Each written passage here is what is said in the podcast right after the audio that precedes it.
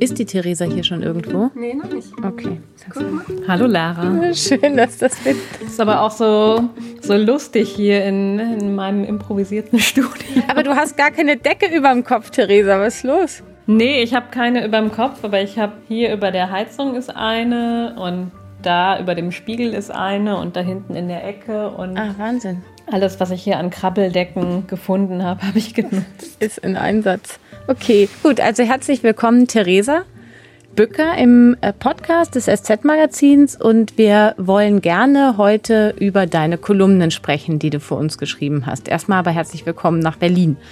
Ich kann das kurz erklären vielleicht. Wir sind Corona-tauglich umgestiegen auf zwei Orte. Also Theresa sitzt bei sich zu Hause in Berlin und Franziska, die Produzentin, und ich sitzen in München im Hochhaus äh, der SZ.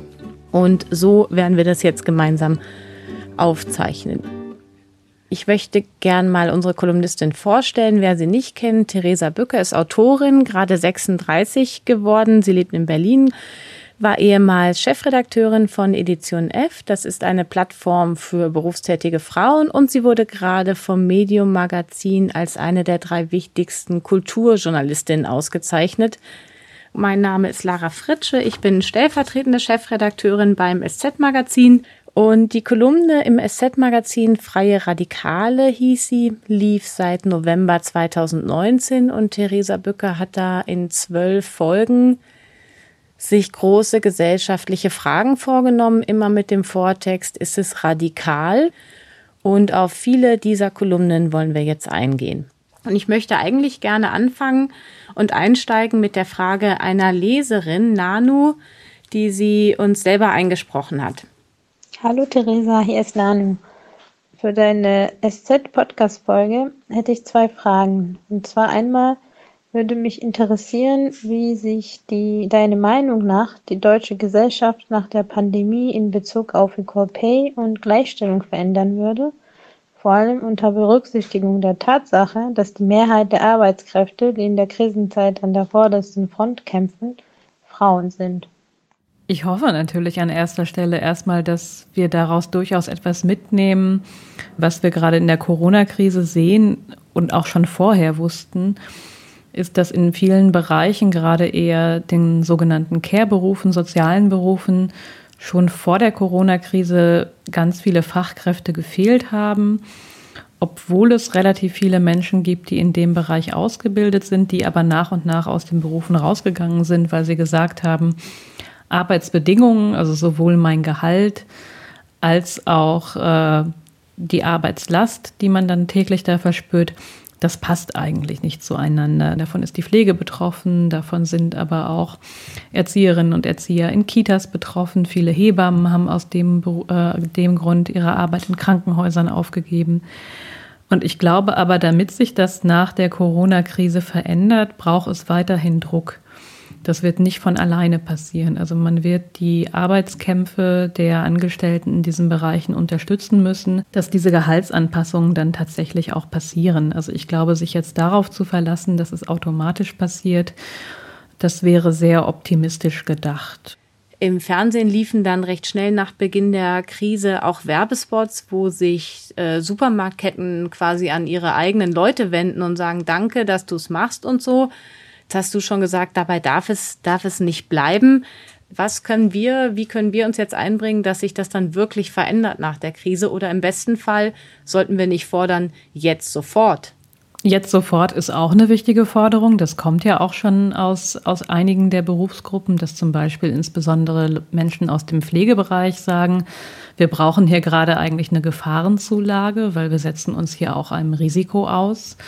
Das finde ich ist absolut gerechtfertigt und dann sollten diese Anpassungen auch schnell kommen, um eben vielleicht auch jetzt schon Menschen dazu zu motivieren, eine entsprechende Ausbildung anzufangen oder vielleicht in ihren Beruf, den sie aufgegeben haben, wieder zurückzukehren. Und wenn man das unterstützen will, dann kann man sich natürlich auch als Person angucken, welche politischen Akteure unterstützen das denn eigentlich? Weil in einigen Branchen, zum Beispiel im Einzelhandel, wo gerade Kassiererinnen arbeiten oder Menschen Regale nachfüllen. Da wird ja sehr oft nur der Mindestlohn gezahlt und wir wissen, dass der Mindestlohn eben auch nicht dazu ausreicht, Altersarmut zu verhindern. Und da kann man sich natürlich schon fragen, habe ich bei der letzten Bundestagswahl eigentlich die Partei gewählt, die den Mindestlohn mit unterstützt hat, oder habe ich vielleicht eine Partei gewählt, die den Mindestlohn verhindern wollte? Und wer fordert eigentlich gerade noch eine Anhebung des Mindestlohns? Weil Klatschen reicht an dem Punkt nicht. Ich muss mir eben auch sehr bewusst machen, dass zum Beispiel meine Wahlentscheidung darüber mitentscheidet, ob politische Veränderungen stattfinden können oder nicht. Nun finde ich, gibt es eine zweite Gruppe, die im Moment einer ganz schön starken Belastung ausgesetzt ist. Ähm, und zwar die, äh, die Familien, häufig auch die Mütter, die ja auch in Nicht-Krisenzeiten, wie wir wissen, schon sehr viel Care-Arbeit erledigen und denen nun äh, von den Landesregierungen, inzwischen ja auch Bundesregierung, auch gesagt wurde, so, die Kinder kommen jetzt nach Hause, Schule und Kita fallen aus. Das ist schon ähm, kann ich zumindest an mir selber beobachten, auch eine ganz schöne Belastung. Findest du, das ist ein bisschen leichtfertig da in die Familien zurückgegeben worden? In der akuten Situation gerade geht es ja nicht anders. Aber ich glaube, was, was uns die Krise gerade zeigt, ist zum einen, was Eltern und insbesondere Mütter ohnehin schon leisten und an welchen Belastungsgrenzen Familien einfach ohnehin schon operieren und dass eben ohne die unbezahlte Arbeit, die gerade übernommen werden muss, die Wirtschaft einfach nicht funktionieren kann. Und darauf verlässt sich ja unsere Wirtschaft. Aber wenn man sich anguckt, wie wird eigentlich bezahlt und unbezahlt gearbeitet weltweit, dann kann man sehen, die unbezahlte Arbeit stellt sogar die Mehrheit der Arbeitsstunden dar. Und die fällt vorrangig in die Hände von Frauen, die da, dadurch eben insgesamt weniger Geld zur Verfügung haben, weniger Vermögen aufbauen können. Und ich würde mir nach dieser Krise eben auch nochmal eine anschließende Debatte wünschen, wie wir das vielleicht neu organisieren können, dass Care-Arbeit, von der wir gerade sehen, sie muss von irgendjemandem gemacht werden, auch eine entsprechende Anerkennung bekommt. Und das Interessante ist ja, dass eigentlich unsere gesamte Wirtschaft nur funktioniert, weil es Menschen gibt. Und die Menschen, die müssen ja irgendwo herkommen. Also die äh, werden ja in der Regel von Familien hier großgezogen und von Müttern geboren. Und in dem Moment, wo das nicht mehr passiert, hat die Wirtschaft ja auch keine Arbeitskräfte mehr, keine Menschen mehr, die ihre Produkte kaufen oder Dienstleistungen nachfragen. Das heißt, dass überhaupt neue Menschen geboren werden, ist auch Teil der Wirtschaft. Also man kann ja Wirtschaft nicht ohne Menschen denken und deswegen müssen neue Menschen da Teil von sein und müssten eigentlich auch Teil aller wirtschaftlichen Überlegungen sein. Die Zeiten im Moment, wie sieht es bei dir zu Hause aus? Wie löst du das? Arbeiten, Kind betreuen, irgendwie noch aufräumen? Du bist hochschwanger, das heißt, du hast auch Vorsorgetermine. Also wie geht das alles in einen Tag und vor allen Dingen, wo bleibt der Kopf dabei? Ja, also ich habe zum einen das Glück, dass mein Kind noch nicht schulpflichtig ist. Die ist jetzt gerade fünf und noch in der Kita und äh, die war jetzt in der ersten Woche, in der die Kita zu hatte, eben komplett hier. Mein Partner aber auch. Also wir leben schon ein relativ gleichberechtigtes Beziehungsmodell und wir mussten im Prinzip beide arbeiten und haben uns das 50-50 aber aufgeteilt und geguckt, wie, wie strukturieren wir eigentlich die Tage. Also kriegen wir das so hin, dass einer vormittags, einer nachmittags arbeitet. Und schon das fand ich relativ anstrengend, weil Kita-Kinder, denen kann man einfach schlecht sagen, beschäftige dich mal selber. Die finden das im ersten Moment auch großartig, zu Hause zu sein und so viel Zeit mit ihren Eltern zu haben. Und es kommt ja nicht nur hinzu, dass man die Kinder betreut, sondern normalerweise, wenn das Kind in der Kita ist und von Erzieherinnen und Erziehern betreut wird, gibt es da ja auch noch Köche. Das heißt, die Erzieherinnen müssen auch nicht selber kochen. Das kommt in der Familie aber nochmal obendrauf. Und wenn ich mir jetzt vorstelle, wie es Eltern geht, die gerade eigentlich noch in der Pflicht stehen, ihre Kinder zu unterrichten, das ist mit acht Stunden Tagen einfach überhaupt nicht kompatibel. Das ist für Alleinerziehende nochmal sehr viel schwieriger als für Paare. Was bei mir noch hinzukommt, wirklich erleichternd, ist, dass ich in einer Patchwork-Familie lebe. Also wir haben im Prinzip vier Erwachsene, die sich um die Kinder kümmern. Und meine Tochter ist gestern zu ihrem Papa gewechselt, wo es eben auch zwei Erwachsene gibt. Und es war schon entspannt heute Morgen. Mhm. Aber wenn das glaube ich. Also ja, aber es ist gerade, glaube ich, für alle, auch weil der Wechsel, glaube ich, so schnell kommt, ist es eine Nervenprobe. Hast du eine Ahnung, wie das weitergehen wird in den Familien, weil mein Eindruck ist jetzt in dieser ersten Woche halten alle noch so den Betrieb aufrecht und auch die Fassade und tauchen in den Konferenzen noch auf und kümmern sich noch um die Kinder so engagiert, wie sie sich das vorgenommen haben. Aber an irgendeiner Stelle wird das ja einreißen in den nächsten Wochen, weil die Kraft nicht reicht, wie du sagst. Das passt ja rein rechnerisch nicht in den Tag.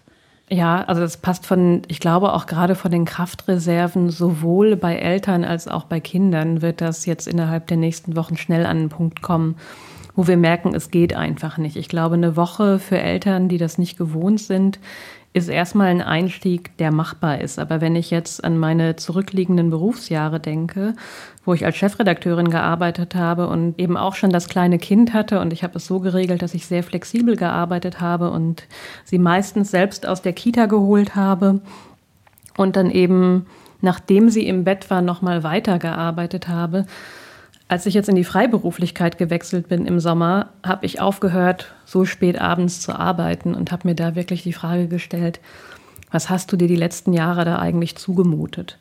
Weil ich kann mir gut vorstellen, dass jetzt viele Eltern eben in den Modus gehen, dass sie abends nochmal an den Schreibtisch gehen und nacharbeiten. Aber wenn man ehrlich ist, ist die geistige Kapazität da eigentlich schon sehr, sehr eingeschränkt, wenn man so den ganzen Tag mit Kindern hatte. Das ist einfach anstrengend, geistig, körperlich. Und ich glaube, wenn man das über eine längere Zeit macht, dann führt das wirklich zu Erschöpfungszuständen. Jetzt war das ja Thema deiner Kolumne, die sich mit der Care-Arbeit befasste, dass die eben zumindest in Zeiten vor Corona, was, was wir an Daten haben, was man, was man weiß über Aufteilung, über Teilzeit, eben genau das nach dem Gehalt dann auch bestimmt wird, wer zu Hause mehr Arbeit übernimmt, dass das eben hauptsächlich Frauen sind. Du hast ja, und das war interessant, weil du hast hauptsächlich positive Rückmeldungen und viele sehr verständnisvolle Fragen bekommen, aber in diesem einen Fall gab es wirklich, sag mal, viele verärgerte Fragen, denn dein Thema war ja in dieser Care-Arbeitskolumne, dass du gesagt hast, na ja, was wir bisher machen, ist eigentlich nicht richtig. Die Frauen übernehmen quasi die Arbeit mehr oder weniger alleine oder mehr als die Männer und geben sie dann aber an, an Hilfskräfte ab. Größtenteils Migrantinnen, also seien es Putzfrauen, die beschäftigt werden, seien es Lieferdienste, ähm, seien es Babysitter. Im Grunde geben wir da die unbezahlte, schlechtere Arbeit nur weiter. Und da haben sich sehr viele gemeldet und haben gesagt, ja, Moment mal, aber ich schaffe damit doch einen Job.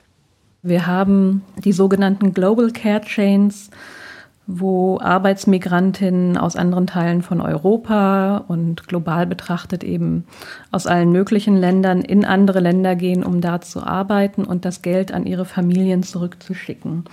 Das schafft tatsächlich in den Herkunftsländern auch eine soziale Mobilität. Also die Kinder von Frauen, die im Ausland arbeiten, können vielleicht eine bessere Bildung bekommen, weil sie eben mehr Geld haben, was aus dem Ausland zu ihnen zurückgeschickt wird. Aber es ist eben keine echte Gleichberechtigung für die Frauen, die, die auf diese Art und Weise arbeiten, weil die haben eben keine Bildungsmobilität, die haben wenig soziale Mobilität.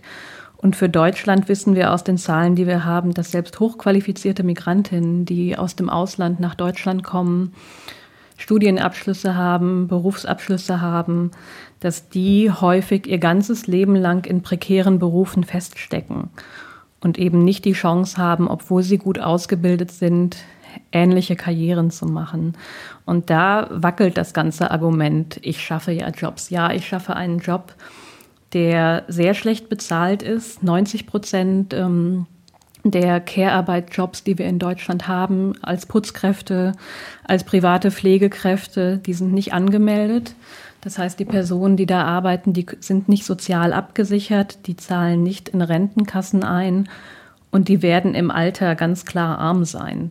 Das heißt, man schafft vielleicht äh, einen Job, wenn man eine Putzkraft engagiert, aber eben keine, keine gute Arbeit, keinen guten Job, so wie man ihn für sich selbst schaffen würde. Also man reproduziert eigentlich soziale Ungleichheit und da würde ich mir eine Reflexion drüber wünschen. Jetzt glaube ich, das haben wir jetzt schon mal gesagt, dass zu dieser Folge unheimlich viel Reaktionen auch deshalb kamen, weil du da jene Frauen getroffen hast, die es genau so machen und genau so aber gerade schaffen und im Zweifel äh, darauf ja auch stolz sind. Denn das muss man ja auch wiederum mal sagen, die haben das vielleicht alles organisiert, die Nanny, die Putzfrau, um am Ende jetzt gleichberechtigt neben ihrem Mann zu arbeiten und an anderer Stelle wichtig zu werden. Was sagt man denen jetzt? Alles falsch und doppelt äh, blöd geregelt? Also ich finde schon, dass, dass jede Familie, die das gerade so macht, äh, mal für sich schauen kann, wie sie, wie sie eigentlich gesellschaftliche Ungleichheit damit aufrechterhält und was sie vielleicht im Kleinen schon verändern kann. Also ich finde, eine ganz wichtige Frage ist, wie bezahle ich eigentlich meine Putzkraft oder meine Babysitterin? Und da nehme ich schon auch wahr, ähm, dass wenn jetzt so im Freundeskreis gefragt wird, kann jemand eine Putzkraft empfehlen, kann jemand eine Babysitterin empfehlen, dass da häufig auch gesagt wird, oh, so viel zahlst du deiner Putzkraft, das ist mir aber zu teuer. Ich finde, da kann man anfangen, also besser bezahlen. Dann aber auch mal politisch schauen, was wird eigentlich getan. Also ich bin ja nach wie vor sehr stark dafür, die Minijobs abzuschaffen oder sie zumindest sozialversicherungspflichtig zu machen. Das finde ich ist eine ganz wichtige Forderung. Und sich da eben nicht rauszunehmen und zu sagen, ja, wir schaffen es einfach nicht anders, sondern wirklich die eigene gesellschaftliche Rolle mitzureflektieren und vielleicht auch zu wissen von meiner Putzkraft, von meiner Babysitterin, was wollen die eigentlich noch von ihrem Leben? Und darüber hinaus für die unbezahlte Care-Arbeit zu Hause, was ist denn das Problem der Wirtschaft, dass die bisher versäumt, diese unbezahlte Arbeit sichtbar und auch messbar und damit ja auch bezahlbar zu machen? Ich zitiere da die Ökonomin Adelheid Biesecker, die sagt, dass Wirtschaft ja immer darauf aufbaut, dass schon ganz viel Arbeit geleistet wurde, nämlich die Kinderbetreuung muss sichergestellt werden, es muss gekocht werden, also diese ganze Arbeit, die dazu dient, sich auch wieder zu erholen und überhaupt zu leben, die muss geleistet sein, bevor die Wirtschaft überhaupt beginnen kann. Und das wird ausgeblendet. Und wenn eine Wirtschaft jetzt also ganzheitlich auf auf das Funktionieren der Gesellschaft schauen würde, dann müsste sie eigentlich anerkennen, dass mit einem Acht-Stunden-Tag, der ja häufig auch die acht Stunden überschreitet, weil wir haben Pendelwege, es wird häufig länger als diese Zeit gearbeitet, dass das innerhalb von Familien eigentlich nicht funktionieren kann. Also die Arbeitszeit ist eigentlich zu lang und das sehen wir ja gerade sehr deutlich in der Corona-Krise. Wenn wir uns jetzt aber vorstellen oder wenn wir zum Beispiel auf Paare gucken, wo schon beide Teilzeit arbeiten, dann können die das ja auch gerade sehr viel besser abfedern. Und ich würde mir von daher für die Wirtschaft wünschen, dass sie mal so ein bisschen ganzheitlicher guckt, wie ist eigentlich Leben organisiert wie verändern sich vielleicht auch Familien und sich dann eben sehr bewusst die Frage gestellt wird, ist sowas wie ein Acht-Stunden-Tag überhaupt noch haltbar?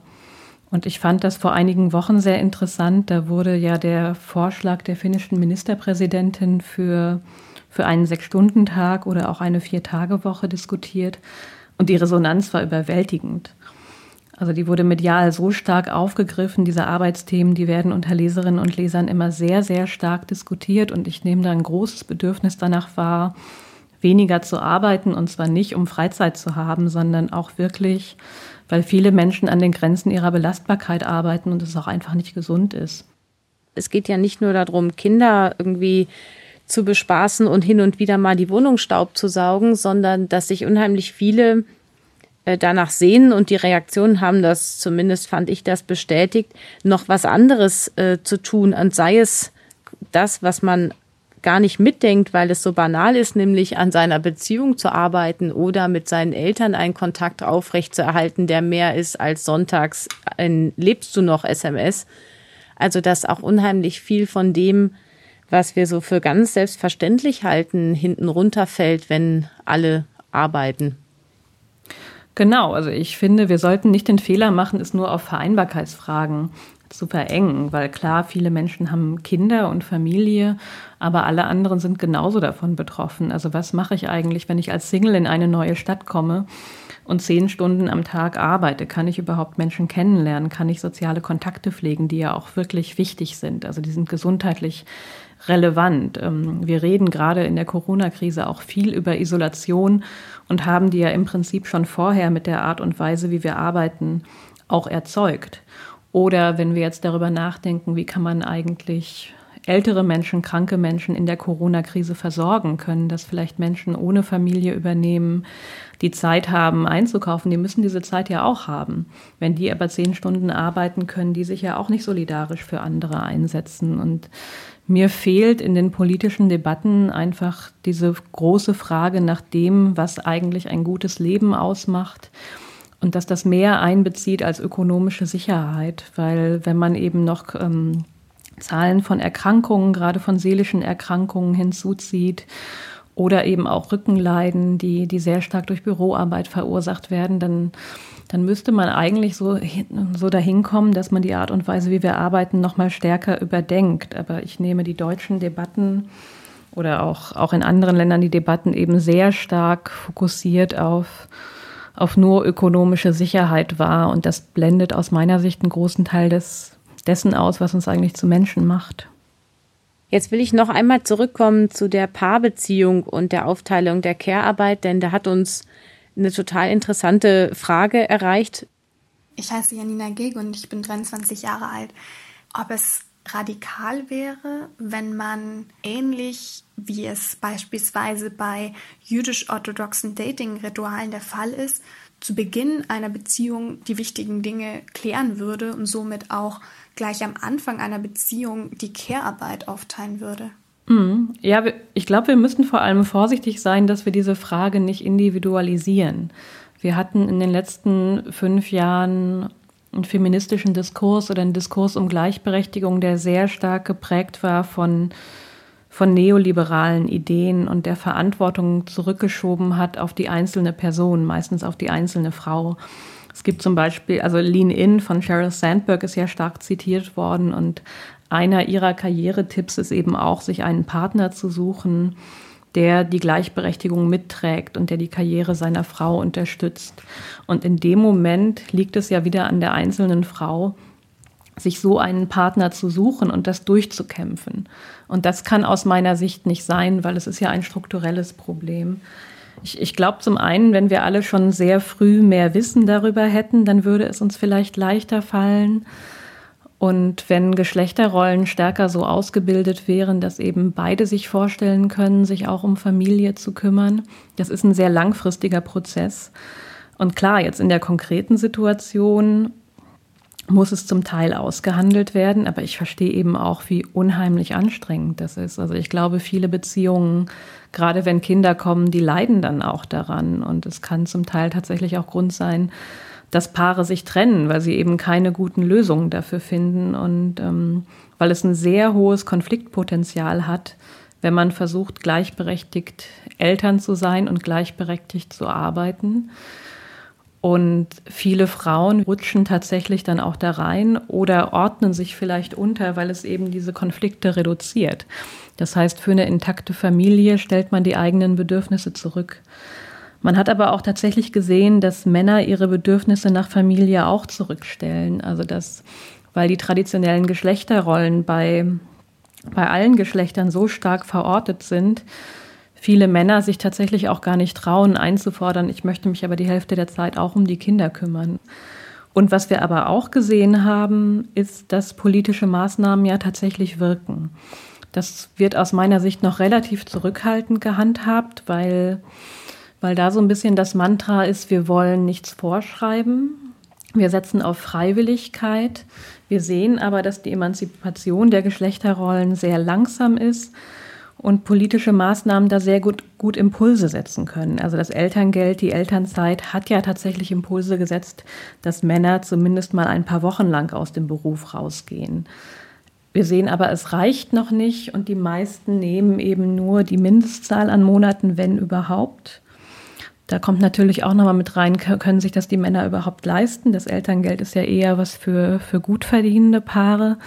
Aber in dem Moment, wo man das zum Beispiel auch hochsetzen würde, also die Mindestanzahl der Partnermonate hochsetzen würde oder eben auch ein Pendant zum Mutterschutz schafft, was ich sehr gut fände, ich glaube, da würde noch mal enorm Bewegung reinkommen. Oder auch wenn wir die Arbeitszeit senken und auch Väter generell einfach mehr Zeit hätten, sich um die Kinder zu kümmern. Aber wenn man die Gleichberechtigung den Paaren ganz alleine überlässt in einer Wirtschaft und, und Arbeitswelt, die sich nicht ändert, dann werden wir da in den nächsten Jahren wenig Fortschritte sehen. Was soll denn jetzt Janina Gilg machen bei ihrem nächsten Date? ja, also wer, wer jetzt äh, vielleicht gerade so in der Phase ist, über Familie nachzudenken, der hat natürlich keine Zeit, sich auf langfristige gesellschaftliche Veränderungen zu verlassen.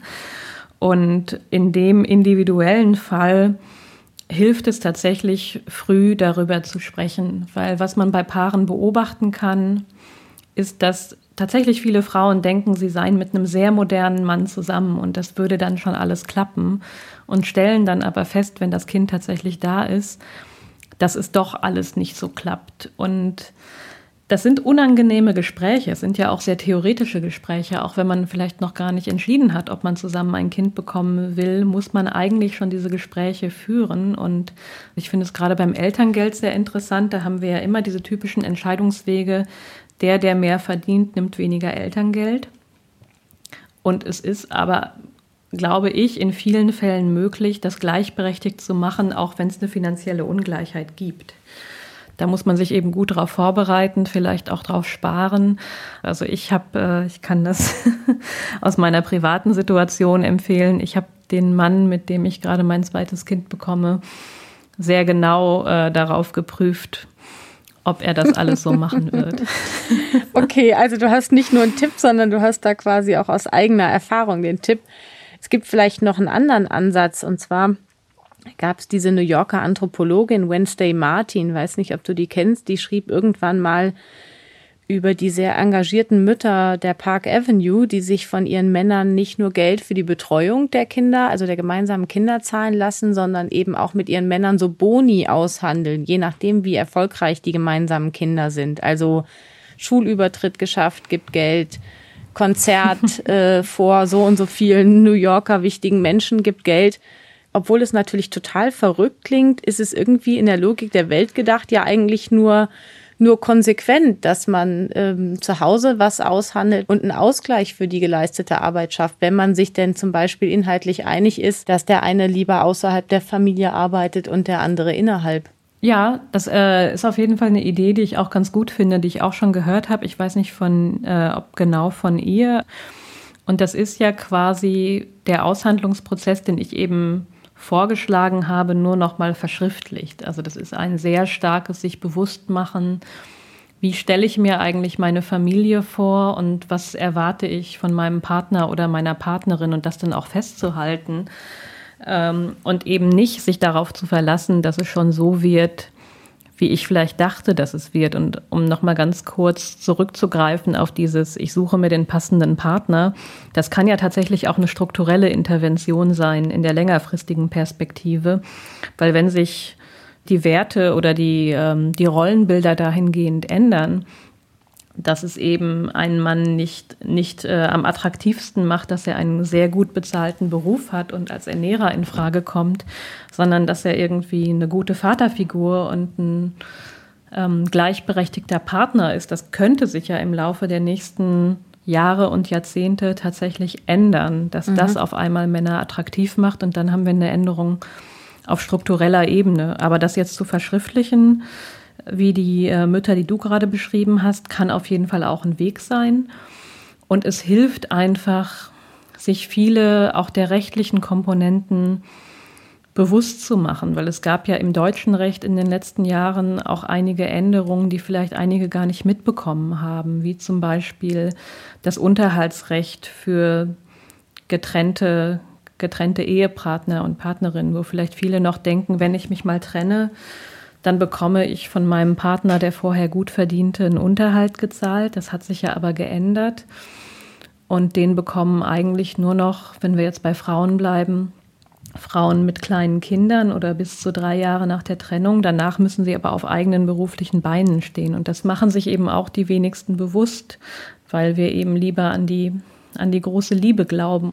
Das ist natürlich auch vielleicht ein Problem der Sozialisierung in Deutschland, zumindest der Frauen, die jetzt Ehen oder Beziehungen anfangen, Kinder kriegen. Die sind ja viele in der Zeit aufgewachsen der großen feministischen Stimmung, haben also im Zweifel Mütter, die sie irgendwie darauf eingeimpft haben, mach dich nie abhängig, äh, achte immer darauf, dass du genug Geld für dich selbst hast. De facto und das sagen ja die Zahlen, haben aber dann die allermeisten eben durch ihre eigene Arbeit dann doch nicht genug Geld, um unabhängig zu sein. Das ist ja auch total schmerzhaft, darüber zu sprechen oder das für sich zu merken, oder? Ja, ich, ich glaube, das ist, das ist überhaupt nicht einfach, weil viele von uns, die jetzt so in ihren 30er, 40ern sind, die sind ja eben mit diesem Bild aufgewachsen, du kannst alles werden, was du möchtest, du bist gleichberechtigt, Gleichberechtigung ist eigentlich schon erreicht. Und dann findet man sich in der eigenen Lebenssituation wieder und merkt, es ist überhaupt nicht so. Und es fängt ja schon beim Gehalt an. Also wir haben ja auch viele viele Frauen, die jetzt gar nicht schlecht verdienen, wo es aber trotzdem so wenig Geld ist, dass eine Trennung mit Kindern nicht möglich ist und man in einer Beziehung bleibt, die nicht gut ist, die vielleicht sogar gewalttätig ist, weil man die finanziellen Ressourcen nicht hat, sich zu trennen. Und das, das finde ich, ist ein total schreckliches Bild. Und es ist eine große Frage, glaube ich, auf jeden Fall, wie man dieses Wissen gerade Frauen zugänglich macht, wirklich so rational an Familienplanung und Partnerschaft zu gehen. Das ist, glaube ich, ganz, ganz schwer, weil wir da alle geprägt sind natürlich auch von einem Wunsch nach einer gelungenen Familie, nach, mit dem Wunsch, äh, danach geliebt zu werden und ähm, das dann wirklich so auseinander zu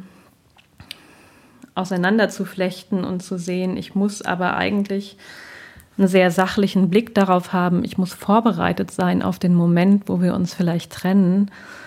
Ich kann gut nachvollziehen, dass man das versucht, lange Zeit auszublenden, aber eigentlich braucht man diese Rationalität auch ein Stück weit.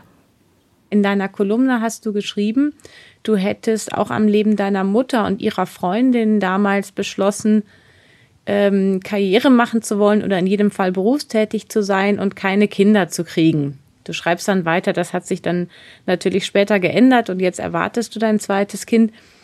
Aber kannst du das mal erklären, was das für ein Bild war, was sich dir so geboten hat, dass du gedacht hast, oh Gott, Kinder, nein, danke? Also ich bin in der Kleinstadt in Nordrhein-Westfalen groß geworden, die relativ katholisch und konservativ geprägt ist und wo eben das traditionelle Familienbild, glaube ich, fast flächendeckend gelebt wurde. Also mir ist schon auch als Mädchen gesagt worden, du kannst alles werden, was du mal werden möchtest, du bist gleichberechtigt. Und ich habe dann aber erst in meinen frühen Zwanzigern überhaupt verstehen können, dass diese Botschaft, du kannst alles machen, was du mal machen möchtest, die ist so in den luftleeren Raum gefallen, weil ich konnte ja keine Frauen sehen, die einen Beruf hatten. Also es gab eigentlich fast keine berufstätigen Frauen oder wenn in Teilzeit oder eher so in frauentypischen Berufen. Also diese Paradoxie davon, etwas gesagt zu bekommen und es dann nicht sehen zu können, ich glaube, die ist sehr wichtig und die hat in mir erstmal so einen Abwehrreflex produziert, weil ich gesehen habe, meine Mutter, die drei Kinder hatte, hat eben kein eigenes Berufsleben, sondern ist vor allem Familienfrau gewesen. Und das konnte ich mir nicht vorstellen, weil natürlich auch ich in so einem, in so einem Bildungssystem groß geworden bin, wo eben viel Wert auf, auf intellektuelles Wissen und Leistung gelegt wurde. Und das war dann so ein Wert, der vermittelt wurde. Und ich habe gesehen, das geht mit Familie eigentlich nicht zusammen. Vielleicht bin ich deswegen auch Feministin geworden und beschäftige mich mit diesen Themen weil ich finde, dass es beides gehen sollte oder dass ein gutes Leben eben von verschiedenen Aspekten bestimmt sein kann und es völlig legitim ist, einen Beruf zu haben und diesen Beruf zu mögen, aber gleichzeitig auch eine Familie haben zu wollen. Aber wenn wir, also das Resümee davon ist ja gerade wahrscheinlich für die meisten Familien, dass es nach wie vor einfach sehr schwer ist. Und dass es einfacher wäre, sich für eine Sache von beiden zu entscheiden. Und deswegen haben wir da gerade auch wenig gesellschaftlichen mhm. Fortschritt. Mhm. Und ich finde es legitim, weil man kann ja niemanden zwingen, nur um Gleichberechtigung zu erreichen, sich da ins Burnout zu bewegen. Ja, das wäre auch verrückt. Und Geld verliert man bei der Gleichberechtigung auch noch. Ähm, das ist aber im Grunde unser Thema für die nächste Kolumne, denn dann wollen wir mal über die Themen sprechen, die du auch herausgearbeitet hast in der Kolumne. Kann man die Ehe abschaffen und ähm, sind nicht mehr als zwei Eltern für ein Kind eine gute Idee, um nämlich genau dem entgegenzutreten, dieser ständigen Überforderung der vielen Arbeit zu Hause, die wir heute besprochen haben, die nicht bezahlt wird. Ich freue mich drauf, das ist die nächste Folge und ansonsten kann man Theresas Ideen zur Vorbereitung oder zum Nachdenken nachlesen, auch auf unserer Seite. Ich danke dir, Theresa, und danke fürs Zuhören.